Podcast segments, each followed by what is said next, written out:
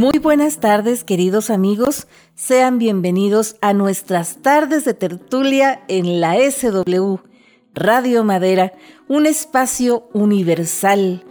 Y desde Ciudad Madera, Chihuahua, y con el cariño de siempre, le saluda Mariela Ríos. En este viernes primero de junio, de junio, ¿eh?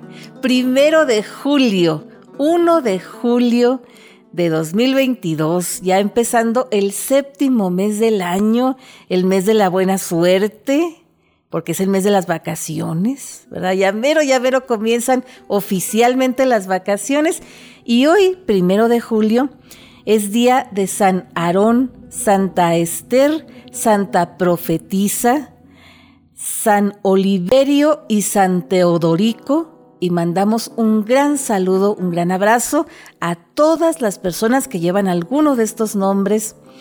Y justamente, queridos amigos, en, esta, en este mes, eh, el mes de julio, pues es un mes muy especial, ¿verdad? Para nosotros, eh, en cuanto a efemérides, en cuanto a conmemoraciones y cosas, ¿verdad? Que hay que, hay que recordar y celebrar ¿verdad? Y nosotros vamos a iniciar, eh, estaban preparando una serie, una serie de, de, programas, ¿verdad? Que, vamos a hacer sobre nuestra segunda independencia mexicana, pero resulta que también tuvimos que modificar un poquito nuestra agenda, ¿verdad? Porque la semana pasada, el día 20 de junio, para Maseñas, ¿verdad?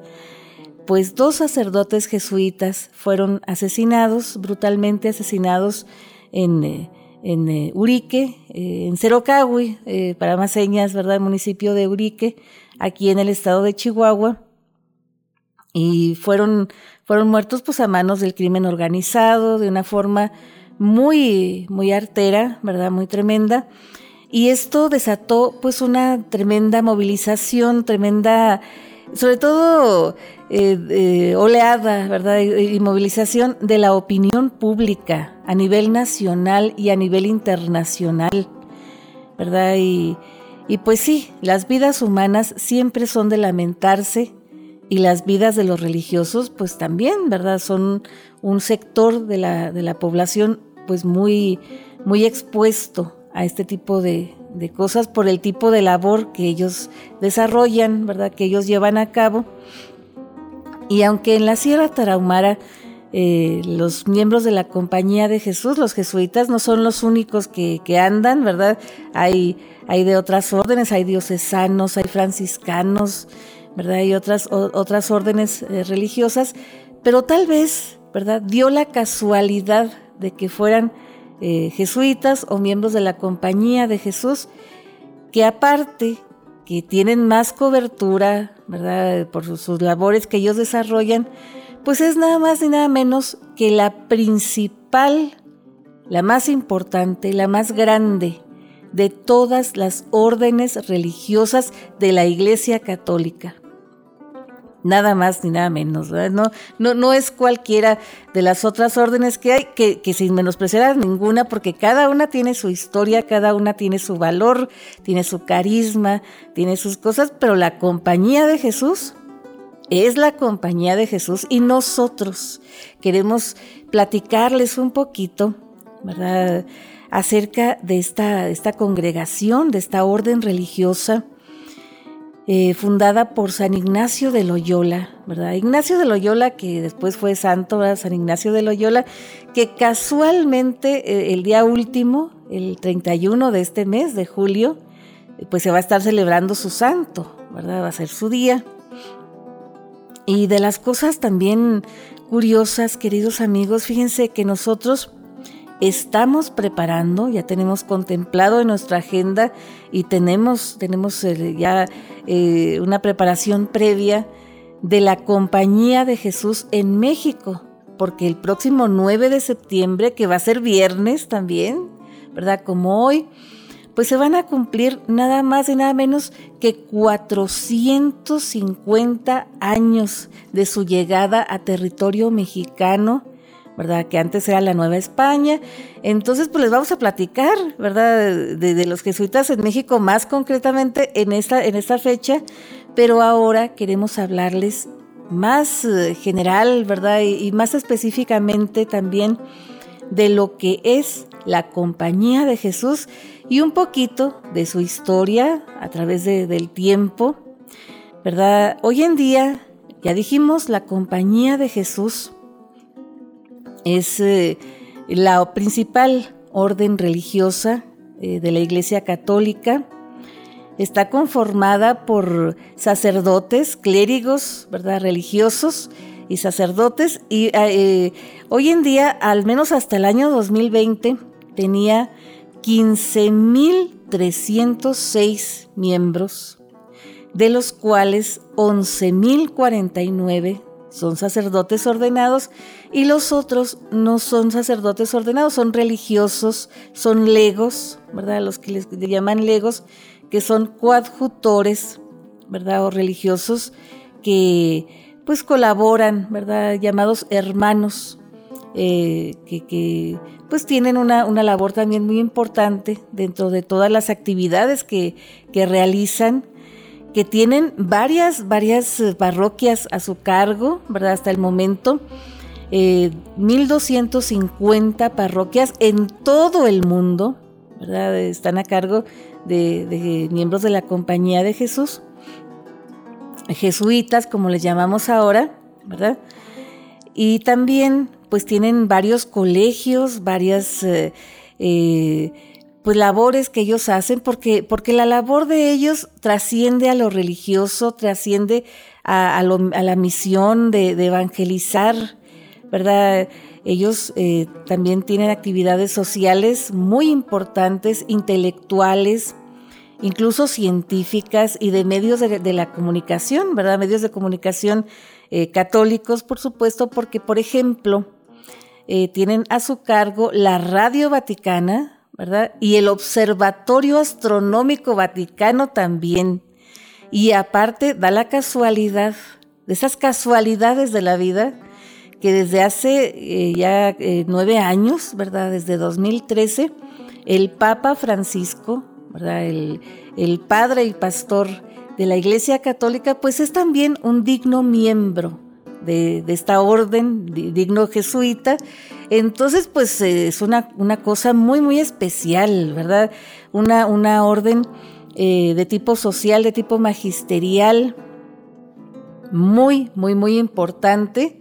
Ya les, ya les platicamos, ¿verdad? Fundada por San Ignacio de Loyola, por allá por 1534, en París, en París, Francia, ¿verdad? Cuando él estaba pues eh, estudiando, estaba haciendo una carrera, una carrera, digamos, universitaria y pues eh, haciendo sus ejercicios espirituales y, predicando, predicando la, obra de Dios, ¿verdad? Lo que él había recibido, la revelación que había recibido en sus tiempos eh, más tremendos, ¿verdad? Porque él era un noble, era un miembro de la nobleza español, ¿verdad? De origen vasco, para más señas, que había combatido en unas guerras contra los navarros por allá por, por 1520, 1521.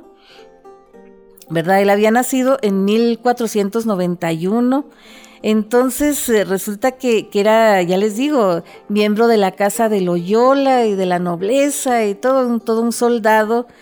Pero resulta que en estas guerras él quedó muy, muy mal herido, quedó muy dañado de, la cadera, ¿verdad? Y siempre batalló mucho para, caminar. Entonces, cuando se estaba recuperando de, estas eh, heridas, de esta guerra que, en la cual él participó, ¿verdad? Eh, a favor de, como ejército del, rey Carlos I de España y Carlos V de Austria, ¿verdad? El hijo de Juana la Loca, Pues resulta que mm, estaba él en, en, la recuperación y empezó a leer, a leer vidas de santos, a leer muchos, muchos libros que cayeron en sus manos y que lo simbraron hasta el alma, ¿verdad? Que cambiaron su forma de ver la vida, que cambiaron su destino para siempre. Y uno de esos libros era nada más y nada menos que la vida de Jesús contada por un em, anglosajón, ¿verdad? Este, que fue traducido al, castellano eh, había, sido, había sido traducido al castellano recientemente, ¿verdad? De esas ediciones nuevecitas que cayeron en manos de, Ignacio, que Ignacio se llamaba en realidad Íñigo, Íñigo de, de Loyola, ¿verdad? Índigo más bien, Índigo de Loyola.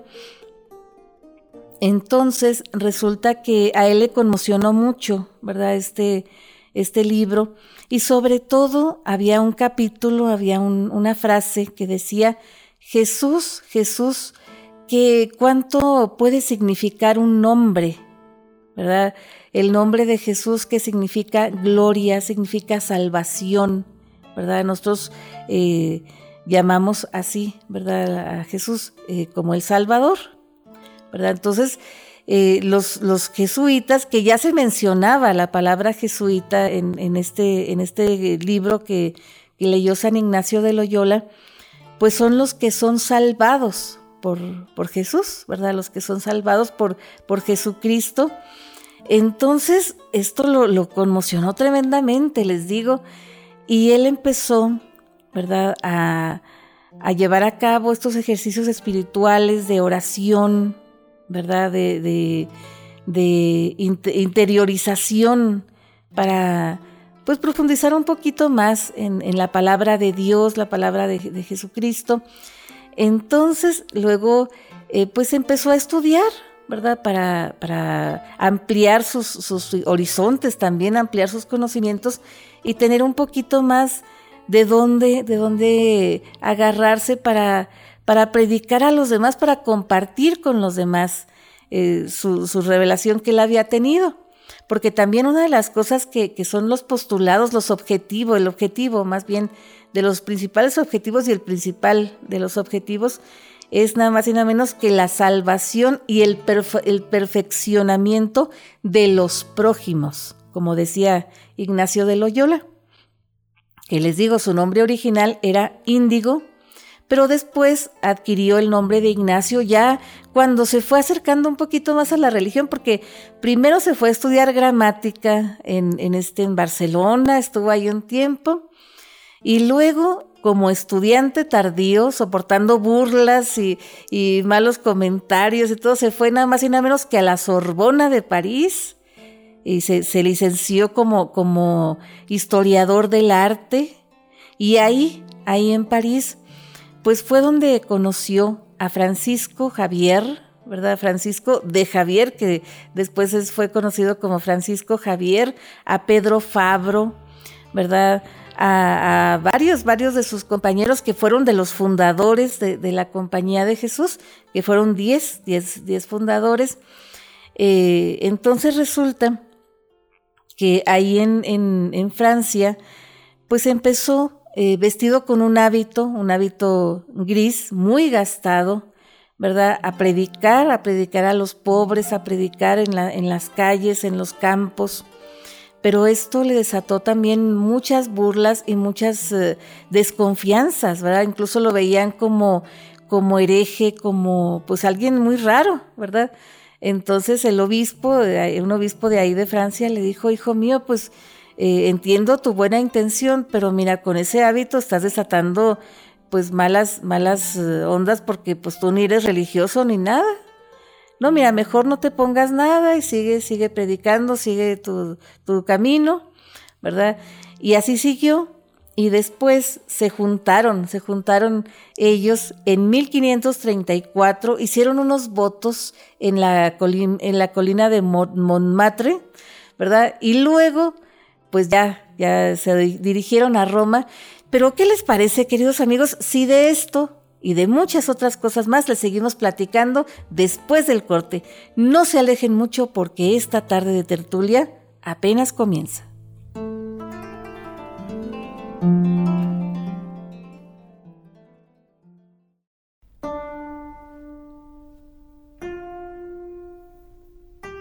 Muy bien, queridos amigos, aquí continuamos con esta breve reseña histórica de la compañía de Jesús, ¿verdad? Hoy, hoy en día que está tan, tan eh, tremendo, tan, tan, pues tan de moda este tema, ¿verdad? De, de, la compañía de Jesús, de los jesuitas, por, estos hechos que se han desatado, ¿verdad? Y, tristemente acá en el estado de Chihuahua. Pero estábamos platicando de cómo surge la compañía de Jesús, ¿verdad? Que Índigo de Loyola, después Ignacio de Loyola y después San Ignacio de Loyola, ¿verdad? Pues eh, decide juntarse con, varios de sus compañeros de escuela, de, colegio, ¿verdad? Y en la, en la Sorbona de París, eh, entre ellos Francisco Javier, Pedro Fabro, ¿verdad? Eh, Simón Rodríguez y, otros que, se juntaron, ¿verdad? Alfonso Salmerón, ¿verdad? Hasta el momento recordamos que fueron como 10, 10 fundadores de, esta, de, esta, de esta orden que se juntan ¿verdad? En, una capilla que estaba en la colina de Montmartre, ¿verdad? Y en, eh, las afueras de París, en Francia, y hacen unos votos, ¿verdad? Hacen una ceremonia privada entre ellos, hacen unos votos, y los votos que ellos hacían eh, eran muy similares a los votos eh, pues de cualquier otra congregación, ¿verdad? Pobreza, castidad, y en lugar de obediencia, ellos tenían un tercer voto muy, pero muy arraigado, muy fuerte, con mucha eh, pasión que ellos tenían de visitar Tierra Santa, ¿verdad? Al peregrinar a Jerusalén. Decían, queremos estar donde murió Jesucristo, donde, donde Él estuvo en sus últimos momentos. Entonces, pues eh, se juntaron, ¿verdad? Se juntaron ahí y después eh, Ignacio de Loyola, pues les digo, estaba muy, muy dañada su salud por estas, estas guerras en las que él había participado. Entonces, pues tuvo que ir a su casa, ¿verdad? con su familia para, para, recuperarse de estas enfermedades que, le venían, ¿verdad? De repente. Eh, entonces resulta que, él estuvo, ¿verdad? En, en, su ciudad natal, ¿verdad? Ahí donde estaba su familia y quedaron de verse él y sus, compañeros, ¿verdad? Que alguno de ellos, como Pedro Fabro, sí era sacerdote, sacerdote ordenado, y él les dio la comunión, ¿verdad? Justamente en esta ceremonia que hicieron el 15 de agosto de 1534, ahí en la colina de Montmartre, ¿verdad? Ahí en, en, este, en, Francia. Pero, pero ellos quedaron de verse al año siguiente, ya en Italia, para de ahí de Italia zarpar hacia, hacia el Medio Oriente, ¿verdad? Pasando por África y yendo hasta, hasta Jerusalén, ¿verdad? Agarrar caminito, como se hacía antes de las cruzadas, ¿verdad? Cuando, como se hacía, eh, pues varias, varias personas de, Europa. Entonces resulta que llegaron a Italia pero en Italia estaba tan tremenda la situación, había unas guerras entre los venecianos y los otomanos, que pues no, ¿verdad? Este viaje se tuvo que postergar y que postergar y, finalmente no se hizo, pero ellos siguieron predicando, siguieron este, haciendo eh, la labor, ¿verdad? Que ellos venían haciendo de predicar el Evangelio, de, pues, ayudar a la gente hasta que finalmente dijeron, no, pues yo creo que no vamos a poder ir a Roma, a, Roma, ¿eh? a Jerusalén. ¿Qué tal si vamos a Roma y tratamos de hablar con el Papa? ¿Verdad? A ver si podemos hablar con él. Y hablaron con él, justamente el Papa Pablo III, o Paulo III, ¿verdad? Este, que habló con, hablaron con él y, finalmente él los, eh, ya los aprobó ¿verdad? Como una congregación religiosa, como una orden religiosa en 1540. Y entonces, eh, pues desde ese momento son, son como sus soldados, los soldados del Papa, ¿verdad? Y ya en lugar de, del voto de, ir a Jerusalén, ya hicieron los tres votos reglamentarios, ¿verdad? Eh, pobreza, obediencia y castidad, y un cuarto voto de de estrecho vínculo, de estrecha eh, relación incondicional con el Papa, ¿verdad? Con la Santa Sede. Entonces, desde, desde ahí, pues ya comienza, comienza la labor, la labor de, la Compañía de Jesús, que antes no se llamaban jesuitas, ¿verdad? La palabra jesuita eh, empezó a usarse en Francia, no en Francia, en, Alemania, ¿verdad? Ya cuando se fue, se extendió, se fue extendiendo la labor, la labor de ellos por Europa. Pero resulta que esta, palabra jesuita significaba eh, desprecio, era un término despectivo, peyorativo, que significaba los falsos, los hipócritas, ¿verdad? Los, veían. De hecho, ya cuando se forma la Compañía de Jesús, como, como ya había, ya se había desarrollado la Reforma Protestante, por allá por 1517, ¿verdad? De Martín Lutero y Juan Calvino y todo ese asunto, pues muchos les llamaban los papistas, ¿verdad? También los ignacianos o los ineguinos, ¿verdad? Eh, eh, también pero los ignacianos, como también les, les comentaba, pero muchos eh, despectivamente les llamaban papistas, sobre, todo en el Reino Unido, ¿verdad? Eh, y jesuitas, con esta, esta connotación negativa, que, que, nunca, nunca se refirieron ellos a sí mismos en ese tiempo como jesuitas, y esta connotación negativa duró todavía hasta 1975 cuando el Papa Pablo VI, fíjese, Pablo III los ordenó, los, los eh, estableció como, como orden religiosa, los, los aprobó, y Pablo VI les dio otro, otra, otra, otro giro, ¿verdad?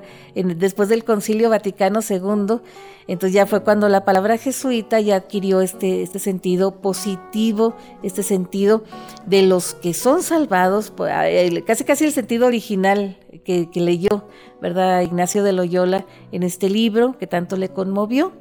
¿Verdad?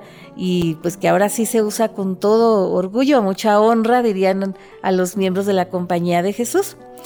Entonces resulta que desde el principio, como les digo, empezaron a, realizar obra eh, evangelizadora, obra misional, pero también una obra magisterial de, educar a las juventudes, educar a la juventud, y se les une nada más y nada menos que Luis Gonzaga, otro, eh, sacerdote español, ¿verdad? Que después fue San, Luis Gonzaga, que, es el santo patrono de los estudiantes, eh, curiosamente, ¿verdad? O casualmente.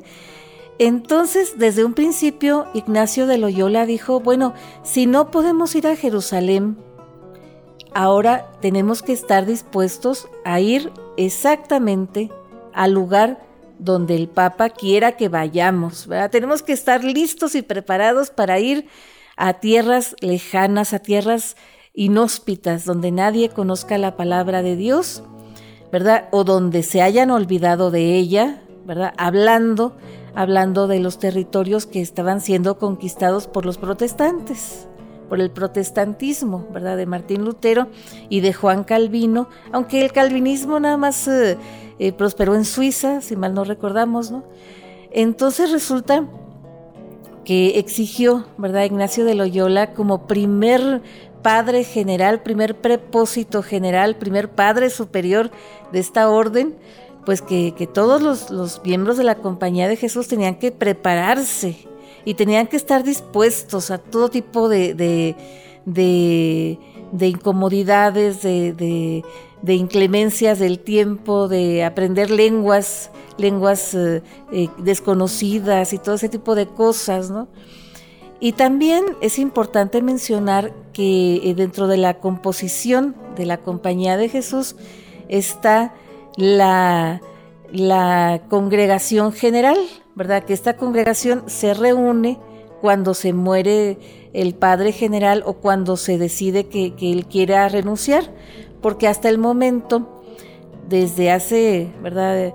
Eh, más de 400 años, 460 y, tantos, 70 y tantos años, ¿verdad? Que se forma la Compañía de Jesús, pues ha tenido como 32, 32 eh, eh, prepósitos generales o padres superiores, padres generales, desde, San Ignacio de Loyola, ¿verdad? Eh, hasta el momento y hasta donde sabemos ya ha habido tres, tres de los últimos, de los más recientes, eh, dos de los cuales o tres de los cuales eh, se les ha permitido presentar su renuncia voluntaria, ¿verdad? Así, así igualito que, que el Papa Benedicto XVI, ¿verdad? que es el Papa emérito, que presentó su renuncia y no, no esperó a, su muerte para, para ser sucedido por otro papa que fuera un poquitín más joven, que estuviera un poquitín más entero que él, ¿verdad? Él lo había reconocido. Entonces resulta que después de eso viene nada más y nada menos que el concilio de Trento, queridos amigos, porque resulta que después de la reforma protestante, de todo este descalabro que estaba viviendo la Iglesia Católica después de, esta, este cisma, de esta separación de los protestantes y los anglicanos, pues se tardaron un poquito, pero reaccionaron, ¿verdad? En, 1545 convocaron al concilio de Trento, que duró de 1545 a 1553, ¿verdad? En el cual la Compañía de Jesús tuvo un papel muy decisivo, ¿verdad? Eh, dialogando sobre teología, ¿verdad? Y, planeando las estrategias que había que seguir en esta contrarreforma católica, que también les llamaban los reformistas, ¿verdad? Aparte de los papistas, los ignacianos, los jesuitas en su despectiva y negativa connotación, también les llamaban los reformistas, ¿verdad? Sobre todo en Europa, no los querían muy bien, ¿verdad? Este, en algunos lugares. Entonces, pero, pero muy, muy bien estuvo esta participación de la Compañía de Jesús en el concilio de, Trento.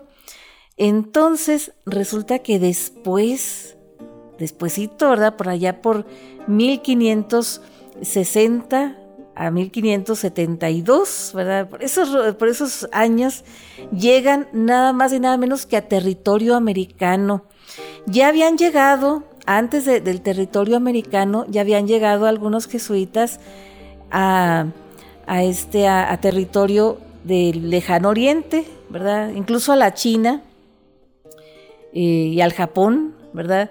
Había llegado nada más y nada menos que San Francisco Javier a territorio japonés y Mateo Ricci a territorio chino y se había instalado en, en la ciudad de Pekín, ¿verdad? La que hoy es Beijing, y estuvo eh, pues eh, compartiendo, evangelizando ahí, ¿verdad? A las a los eh, élites, a las clases acomodadas. Y no fue sino hasta 1945 que fueron expulsados definitivamente de China, ya en tiempos de Mao Zedong, ¿verdad? Y este y en Japón pues tampoco no tuvieron muy muy buena suerte, no tuvieron tan buena suerte como en China, ¿verdad? Que fueron un poquito más tolerados. Allá sí estuvo un poquito más difícil la situación, ¿verdad? Pero donde han tenido más, más aceptación y han tenido más, eh, más prosperidad numéricamente hablando ha sido, por ejemplo, en África y en la India, ¿verdad? En el territorio de la India. Pero en América, antes de llegar a territorio de lo que hoy en día es México, ¿verdad? Territorio novohispano, pues llegaron nada más y nada menos que al Brasil, ¿verdad? Llegaron algunos miembros de la Compañía de Jesús a Brasil y este y después llegaron al Río de la Plata también eh, en algún momento y aquí a México, a territorio novohispano, llegaron en 1572, el 9 de septiembre, como ya les habíamos platicado. Pero ¿qué les parece, queridos amigos, si hacemos una brevísima pausa comercial? Pero ustedes no se alejen mucho porque ahorita regresamos.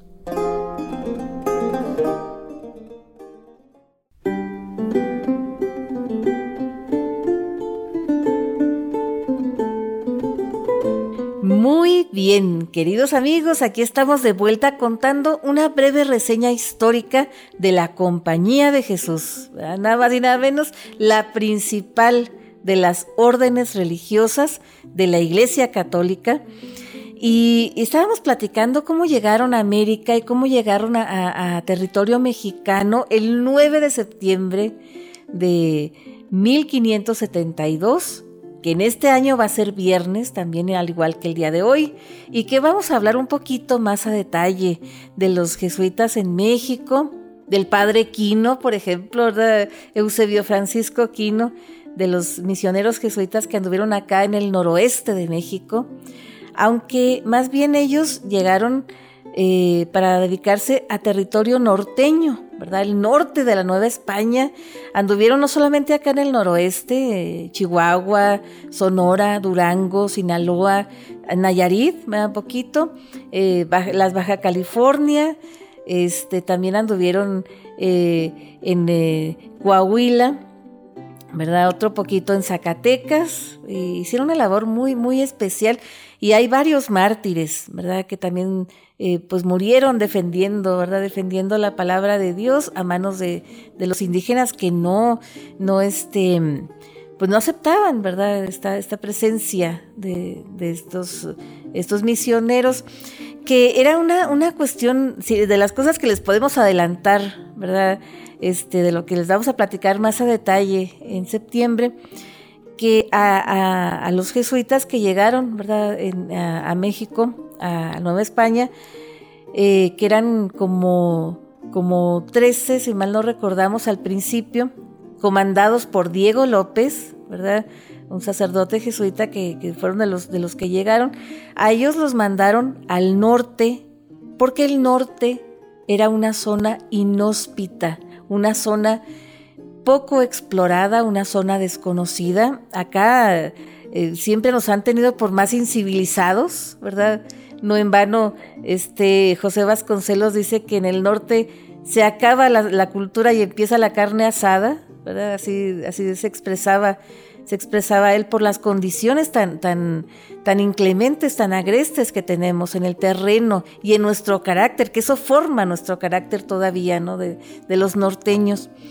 Entonces, en, en la parte central y en la parte sur, ya estaban muy posicionados los franciscanos, los dominicos y los agustinos recoletos, ¿verdad? Que habían eh, fundado pues varios conventos, varias cosas, ¿verdad? Muy, muy importantes, misiones que tenían también, eh, o tipo misiones, ¿no? Como, como Fray Vasco de Quiroga, ¿verdad? Eh, Tata Vasco allá en, en, lo que hoy en día es el estado de, de Michoacán. Pero resulta que como les digo, el norte era, era otra cosa y siempre ha sido otra cosa muy diferente, ¿no? Entonces los, los jesuitas que llegaron para acá, para el norte, se enfrentaron con unas poblaciones más nómadas, unos, pueblos originarios más, más nómadas, entonces ellos hicieron las misiones, ¿verdad? A diferencia de los conventos. Y, pues también, ¿verdad? No la tuvieron nada fácil. Hay varios mártires, como les digo, de los cuales les voy a platicar, se los prometo que sí, en septiembre.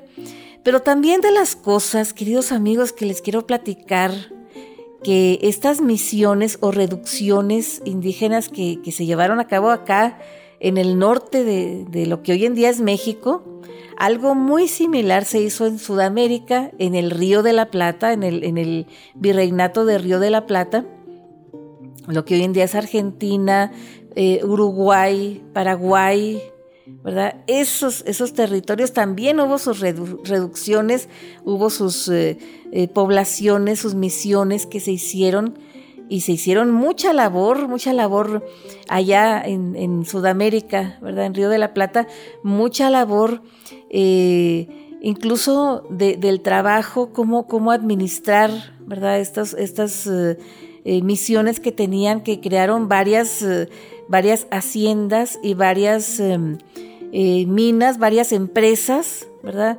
Y se, crearon las primeras legislaciones sobre el trabajo a los pueblos originarios, los primeros títulos de propiedad se extendieron por parte de los miembros de la Compañía de Jesús a, los, indígenas, ¿verdad? A los indígenas que trabajaban con ellos, ¿verdad? Que, estaban allá con ellos en, Sudamérica.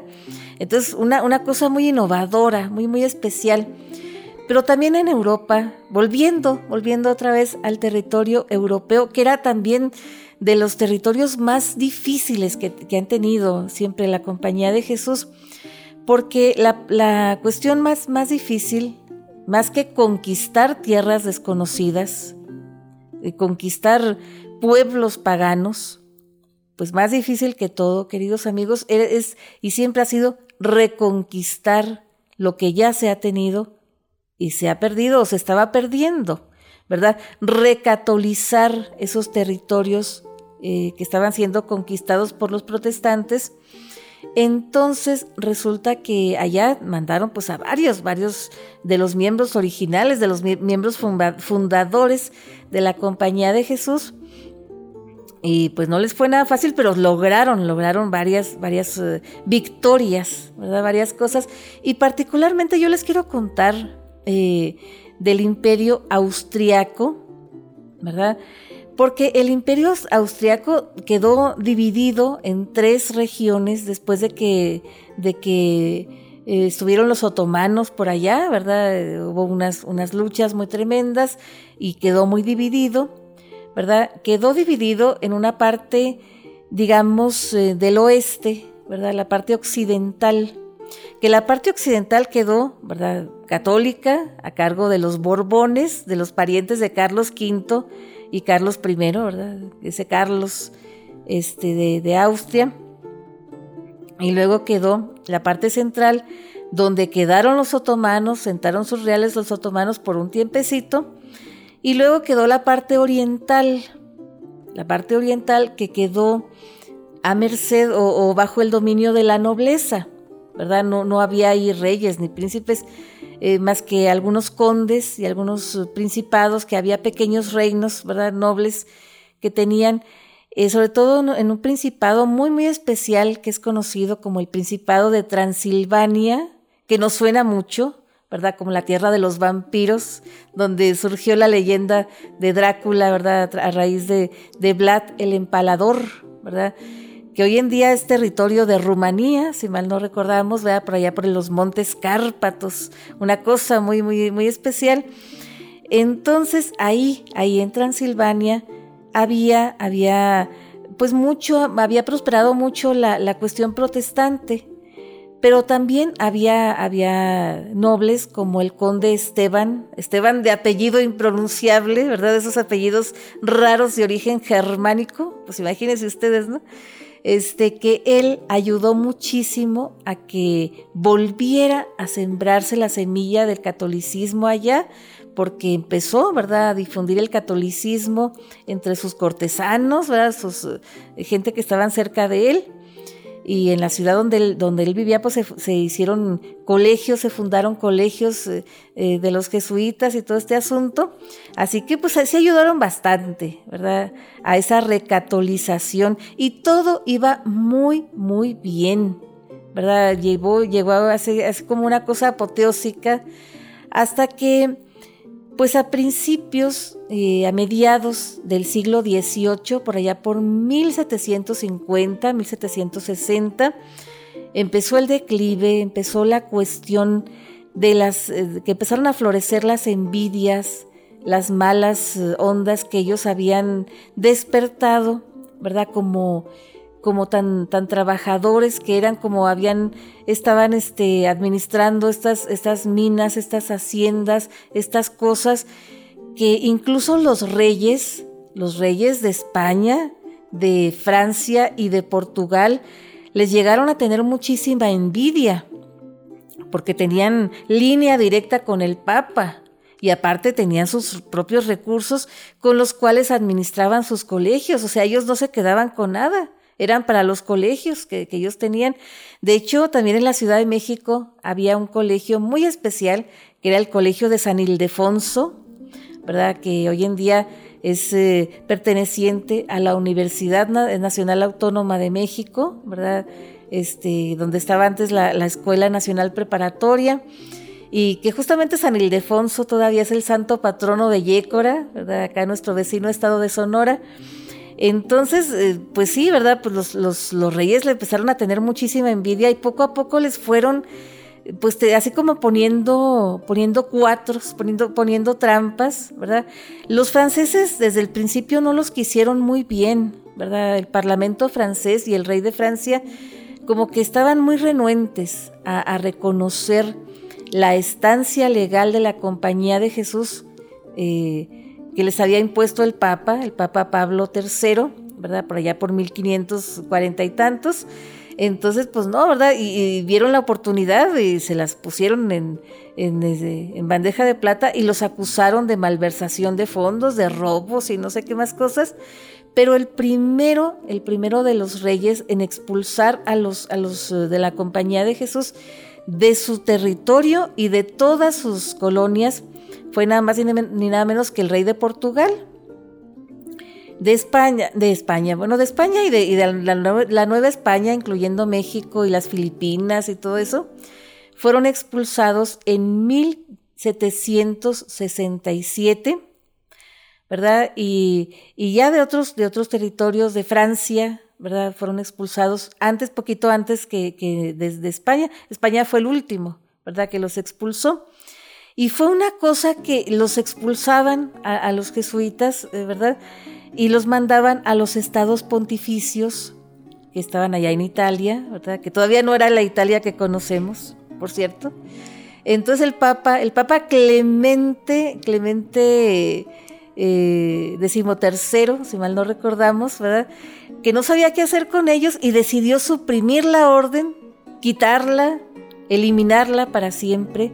Y fue un poquito lo que había hecho otro Clemente, fíjense de las cosas, Clemente V cuando quitó a los caballeros templarios del mapa, por razones un poquito parecidas, ¿verdad? De, la cuestión monetaria y esta cuestión, pero a los caballeros templarios, hasta donde sabemos, los persiguieron y los exterminaron, cosa que no hicieron eh, eh, eh, con los jesuitas, ¿verdad? Solamente les quitaron la orden, la suprimieron, la eliminaron y los dejaron al garete pero no todo estaba perdido para los de la Compañía de Jesús o los jesuitas, queridos amigos, porque hubo territorios donde esta bula papal del Papa Clemente XIII, este, que, que no les llegó o no le hicieron caso porque eran otro tipo de cristianos ortodoxos, como por ejemplo en Rusia, la Rusia blanca de Catalina II.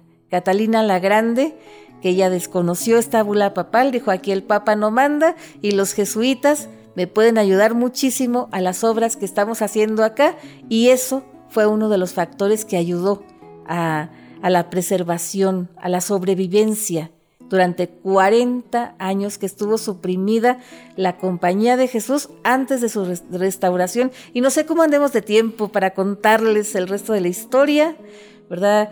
Este, si no, pues para, para irnos a corte y platicarles, eh, no sé si vayamos a corte, no todavía, ¿verdad?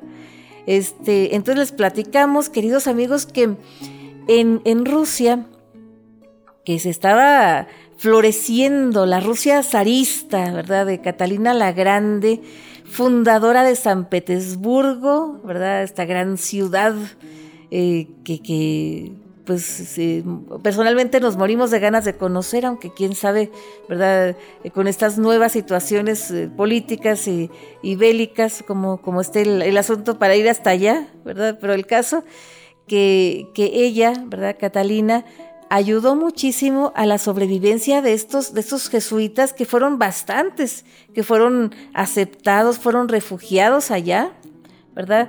Y había otros jesuitas que también contribuyeron a la independencia de, las eh, colonias españolas, ¿verdad? Como la Nueva España, que de eso también les voy a platicar, por supuesto, ¿verdad? Más a detalle en septiembre, pero había que mencionarlo aquí, porque resulta que en 1500, 1500, en 1814, 41 años después de la eliminación de, de la Compañía de Jesús, el Papa Pío III, ¿verdad? Pues eh, reconoció esta, esta, esta necesidad de restaurar a los jesuitas en su puesto, restaurar la orden, porque estaban habiendo mucha necesidad de un ejército del Papa. Pero ¿qué les parece, queridos amigos, si ahora sí hacemos una pausa comercial y chiquita, chiquita, y ustedes quédense con nosotros porque esta tarde de tertulia todavía no termina?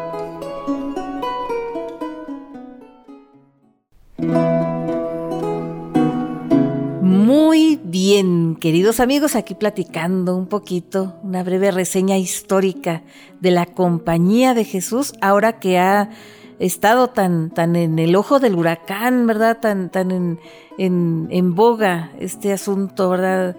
Tristemente por, por estos acontecimientos acontecidos, valga la redundancia, acá, justamente en, la, Sierra Tarahumara, acá en el estado de Chihuahua, y justamente donde son afectados dos miembros de la Compañía de Jesús, la principal de todas las órdenes religiosas que tiene la Iglesia Católica, pues no, ¿verdad? No, podemos sustraernos a estos hechos y no podemos dejar de platicarles la importancia que tiene y ha tenido la compañía de Jesús a lo largo de la historia, no solamente de la iglesia, sino del mundo entero, ¿verdad? La historia universal, porque resulta que a principios del siglo XIX, ¿verdad? Cuando estaba la cuestión tan álgida, había eh, ya 40 años después de que se había eliminado, se había suprimido la compañía de Jesús en, eh, en Roma, ¿verdad? Por parte del Papa, el Papa Clemente XIII. Pues resulta que en 1814 ya era otra la situación. ¿verdad? Ya estaba el Papa Pío, hasta donde recordamos el Papa Pío III, ¿verdad? Que él dijo, hay una necesidad de restaurar a la compañía de Jesús porque estamos teniendo pues un florecimiento de la masonería, ¿verdad? Que, son enemigos eh, tremendos de, o han sido enemigos eh, tremendos eh, de, este, de, de la Iglesia Católica sobre todo algunas, algunas ramas de la masonería, algunas iglesias, algunas casas, digamos. Entonces, este, y empezaban los levantamientos, las luchas de independencia, las luchas independentistas, sobre todo acá en la Nueva España, y había muchas revoluciones y muchas cosas. Entonces, reconocieron, ¿verdad? La Santa Sede reconoció el error que había cometido al suprimir a la compañía de Jesús y la restauró, ¿verdad? La restauró, la restableció y afortunadamente habían sobrevivido muchos jesuitas mayores, ¿verdad? Que pues se volvieron, volvieron a la carga y gracias a, que también estaban combatiendo con estas guerras napoleónicas, en estas guerras napoleónicas, este, pues luchando contra la expansión del imperio de Napoleón Bonaparte después de la Revolución Francesa, que Napoleón Bonaparte eh, fue de los que dijo que, la Compañía de Jesús no era una orden religiosa, sino más bien un ejército en toda forma, ¿verdad? Era, era es, eh, una cosa que eh, fue bastante decisivo y bastante incómodo para él, el resurgimiento de la Compañía de Jesús. También en los Estados Unidos y el Canadá prosperó mucho, ¿verdad? Fueron muchos de los jesuitas cuando, cuando fue suprimida la, orden y cuando fueron expulsados de territorios como, como Francia, por ejemplo, y, este, y España y Portugal, pero sobre todo de Francia, muchos de los franceses se fueron a Canadá, ¿verdad? Y también a Estados Unidos que allá hicieron la primera escuela, el primer colegio católico, por allá por mil, 1789, eh, ¿verdad? Que este colegio después eh, pues fue restablecido, fue eh, devuelto, ¿verdad? O fue incorporado a la Compañía de Jesús, hoy en día, ¿verdad? Está en Nueva York, hasta donde recordamos. Y otra de las cosas que es bien importante mencionar y que no habíamos mencionado hasta donde recordamos, que, los miembros de la Compañía de Jesús son puros hombres, ¿verdad? No hay mujeres, es una orden masculina, no, femenina. Entonces, tanto los, sacerdotes como los legos, ¿verdad? Son puros hombres. Entonces, resulta que, que, cuando se restaura la Compañía de Jesús, pues eh, se restaura como como emblema de los conservadores, ¿verdad? Esta lucha, esta lucha que, no solamente en México se dio entre liberales y conservadores, ¿verdad? Los, los liberales, los enemigos de la iglesia, los masones, todo este asunto, pues como emblema de la lucha contra eso, Y emblema del conservadurismo, pues fueron los, de la Compañía de Jesús en varias, varias eh, partes del mundo, no nomás acá en, en América. Entonces resulta de que ya después, por allá por el año de 1900, ¿verdad? Cuando las guerras, primero la Primera Guerra Mundial, conocida como la Gran Guerra, y luego la Segunda Guerra, pues los, los jesuitas tuvieron otros retos a los cuales enfrentarse, ayudar, ayudar como como capellanes y ayudar en asistencia, casi casi cuidando y curando a los heridos y asistiendo a los moribundos y asistiendo a los, a los que estaban pidiendo asilo, pues, pidiendo refugio, pidiendo eh, ayuda, ¿verdad? Pues tuvieron una labor muy decisiva también, eh, varios, varios jesuitas muy, muy importantes. Y es cuando surge una nueva teología, ¿verdad? unas eh, innovaciones teológicas que van a ser revisadas muy concienzudamente en el Concilio Vaticano II, porque resulta que surgen estas, estas ideas nuevas de la teología eh, eh, por parte de miembros de la, de la Compañía de Jesús, ¿verdad? Que empiezan a ser muy cuestionables y muy cuestionadas, tanto al exterior eh, de la compañía, de la orden, y al interior, ¿verdad? Empieza a haber estas pequeñas eh, divisiones internas, ¿verdad? Que finalmente se, tratan de conciliar en el, valga la redundancia, ¿no? En el Concilio Vaticano II, cuando el Papa Pablo VI dice, ok, ya son otros tiempos, ya este, aceptamos esta libertad religiosa, esta eh, libertad de, varias vertientes de la, de la, religión, de, cómo eh, las vertientes eh, progresistas y no progresistas que puedan convivir pacíficamente dentro de la misma orden de la compañía de Jesús.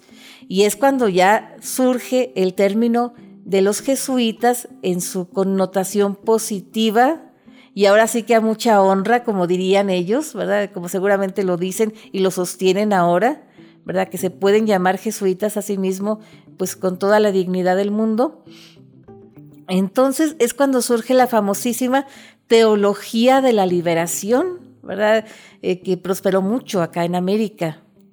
Y surgen varios, varios miembros de la Compañía de Jesús, varios jesuitas que fueron participantes activos ¿verdad? Casi, casi activos, De alguna forma, en varias eh, revoluciones y guerras civiles en Honduras, en El Salvador y en Nicaragua, donde habían sido expulsados, hasta donde nos habíamos quedado, ¿verdad? Eh, este, y en Cuba, en la Revolución Cubana, también fueron expulsados, ¿verdad? Cuando triunfa Fidel Castro, siendo que Fidel Castro, y hasta donde tenemos entendido, Ernesto Guevara de la Serna, mejor conocido como el Che, habían estudiado en colegios jesuitas, ¿verdad? Ellos se habían educado ahí.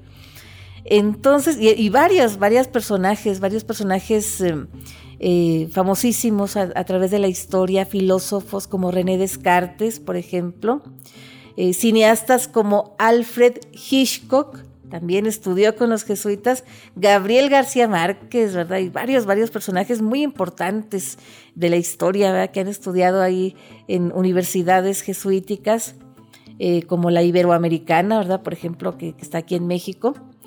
Entonces, resulta que hubo varios, varios jesuitas que fueron asesinados brutalmente en estas guerras civiles del Salvador y de Honduras y de Nicaragua, ¿verdad? Y, muy, muy, muy tremendo el, asunto, ¿verdad? Que trascendió en los años 70, los años 80, varios nombres, ¿verdad? Como el padre sobrino, ¿verdad? Que es conocido como el padre Guadalupe, allá en, en Honduras. ¿Verdad? Y, varios sacerdotes muy, muy importantes en Nicaragua, como uno de nombre Arnulfo. Arnulfo, no recuerdo ahorita el, apellido, pero salía mucho en las noticias y lo veíamos bastante, ¿verdad? En, escena. Entonces, resulta que en esta misma eh, bandeja, ¿verdad? Podremos meter a estos, estos sacerdotes que fueron, fueron asesinados ahora acá, eh, en este territorio nuestro ¿verdad? Que está viviendo estos embates de estas luchas fratricidas que no sabemos ahora bien a bien entre quién y quién están, están ¿verdad? Pero estamos en medio y, Y pues así que, pues está, está la compañía de Jesús y de las cosas, queridos amigos, que no recuerdo ahorita bien, ¿verdad? Les pido disculpas por esto que, que voy a decir, pero, pero es muy importante esta frase que me parece a mí muy, muy decisiva y casi, casi marcando el sino de la compañía de Jesús, porque, porque no sé si San Ignacio de Loyola, si alguno de los papas, ¿verdad? Que ha habido tantos, pero dicen, donde haya polémica, donde haya conflicto, donde haya revolución, ahí ha estado, está y estará siempre la compañía de Jesús, porque siempre, siempre hablamos de ella para alabarla o para criticarla, pero nunca, nunca, nunca a medias tintas. Y eso lo tienen muy, muy claro ellos, ¿verdad? Y, y por eso se han preparado y se preparan para afrontar los nuevos retos de los nuevos tiempos. Es de las cosas yo creo que, que les ha ayudado a la apoteosis y a, la sobrevivencia, ¿verdad? La, mayor apoteosis de, numéricamente hablando resurgió después del Concilio Vaticano II. Ya después ha ido decayendo porque también, al igual que las otras órdenes religiosas, ¿verdad? Pues no hay tantos jóvenes, ni hombres ni mujeres, que quieran dedicarse a la vida religiosa y mucho menos a la vida religiosa tan digamos, tan tremenda que sería la, la, cuestión eh, magisterial o la cuestión misional en estos, en estos territorios donde hay tantos problemas internos, pues no es nada fácil que la gente se decida. Ya los jóvenes ya tienen otras opciones, tienen otras, otros caminos que tomar, ¿verdad? Y se reconoce muchísimo a los que deciden tomar este camino, yo creo que ahora el doble o el triple que antes, porque antes eran menos las opciones, eran menos los caminos para poder elegir. Así que pues por eso eh, cuando la gente va a la iglesia, ¿verdad? Escucha todavía que se reza, danos, por favor, Señor, danos vocaciones, danos sacerdotes santos, ¿verdad? Y, y, por eso, pues decidimos hablar de la compañía de Jesús, que ojalá que este tema, queridos amigos, haya sido, si no de su agrado, por lo menos de su interés, ¿verdad? Que esta tertulia la pretendimos hacer lo más ameno posible y ojalá que hayamos logrado nuestro objetivo. Ya para irnos queremos felicitar a los cumpleañeros de la semana, la gente que esté celebrando aniversarios, cumpleaños, cosas que haya que celebrar, hay que celebrarlas con bombos y platillos. Muy especialmente queremos saludar a mi prima Marta Verónica Muñoz, ¿verdad? Que va a estar cumpliendo años mañana. Gran saludo, gran abrazo para ella, ¿verdad? Y a todos, a todos y cada uno de ustedes, queridos amigos, pues les agradecemos infinitamente el favor de su atención y compañía. A nombre de nuestro equipo de producción, ¿verdad? De aquí de, casa y en nombre de nuestros compañeros de la radio, ¿verdad? Azucena Castillo, no sé ahorita quién está en cabina, si Juan Carlos Rico, Manuel Muñoz o Suetia Martínez, pero quien quiera que esté, ¿verdad? Le mandamos también un gran saludo. Y a nombre de Janet Chacón, gerente de la SW Radio Madera, su amiga Mariela Ríos se despide de ustedes, pero les recuerdo que ustedes y nosotros tenemos una cita el próximo viernes a la misma hora por, este misma, por esta misma estación, en este mismo sitio, donde quiera que nos escuche. También les recordamos que nos pueden seguir en Facebook y en Spotify como Tardes de Tertulia. Pásenla muy, muy bien y hasta la próxima.